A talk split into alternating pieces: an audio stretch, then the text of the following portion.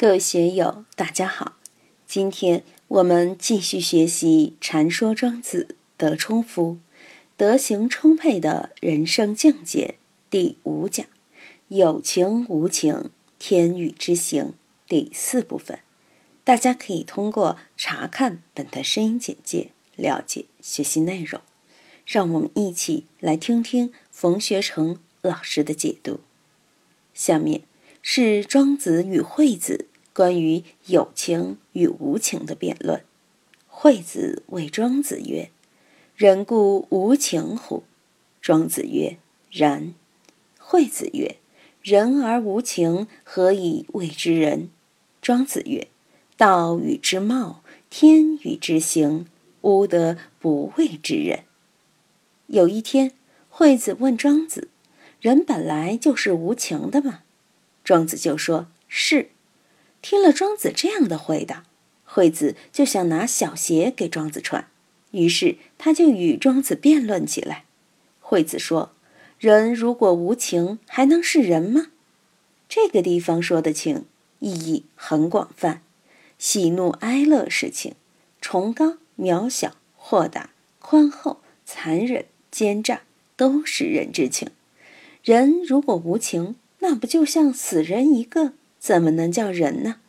庄子回答说：“人的形貌是天与道赋予的，赋予我们人这么一个肉体，没有赋予我们猴子的形体、牛羊的形体，所以我们就是人。”下面惠子继续刁难庄子：“既谓之人，吾得无情。既然老天爷都把你生成人了，已经有别于禽兽了。”你又怎么能无情呢？庄子回答道：“是非无所谓情也。无所谓无情者，言人之不以好恶内伤其身，常因自然而不易生也。”庄子说：“我对情的判断界定，是把它界定成是非好恶一类的东西。是就是可，非就是不可；是就是然。”非就是不然，是非是人的判断，也是人的根本判断。离开了这个根本判断，思维就无法运行，逻辑也无法运行。是非无所谓情，更无所谓无情，这是没有烦恼进入的清纯思想领域，在佛教里称为根本智。这是佛教中观学的基础，也是人类文明的根基。这个地方，庄子点出了一句关键的话：“言人之不以好恶内伤其身，常因自然而不易生也。”庄子继续说：“是非，我认为是情，而无情是指不以好恶内伤其身，因为有是非，必然带来好恶。就像我们讲信心明时说的：‘至道无难，唯先检则。’你有了检则。”好恶就来了，取舍就来了，得其所取就乐，不得其所取就厌就恶，得其好就喜，不得其所好就怒，自然而然，这一系列的烦恼就起来了。有了这些好恶所引发的烦恼，必然就内伤其身。严格来说，我们人基本上都很健康的，自然界的狮子、老虎。都没有人吃得好吗？我们现在就像《论语》里说的，是“食不厌精，脍不厌细”。我们看那些有级别的大厨师，又是文火武火，又是粉蒸清炖，弄得食物细嫩化渣，消化方便；而狮子老虎吃东西的时候，都是连皮带骨带泥土，啥都生吃一肚子。我们人如果这样吃，可能就要得这样病那样病，所以牛羊狮虎肯定是没法与人相比的。但是人为什么百病丛生呢？如果完全把原因归结为是受了自然界风寒暑湿燥火这六淫的影响，显然是不对的。人受外界影响的几率在如今是很小的，日出而作，日落而息。夏有减衣，冬有加衣，还经常做卫生，所以外邪六淫使人治病，并不是根本的。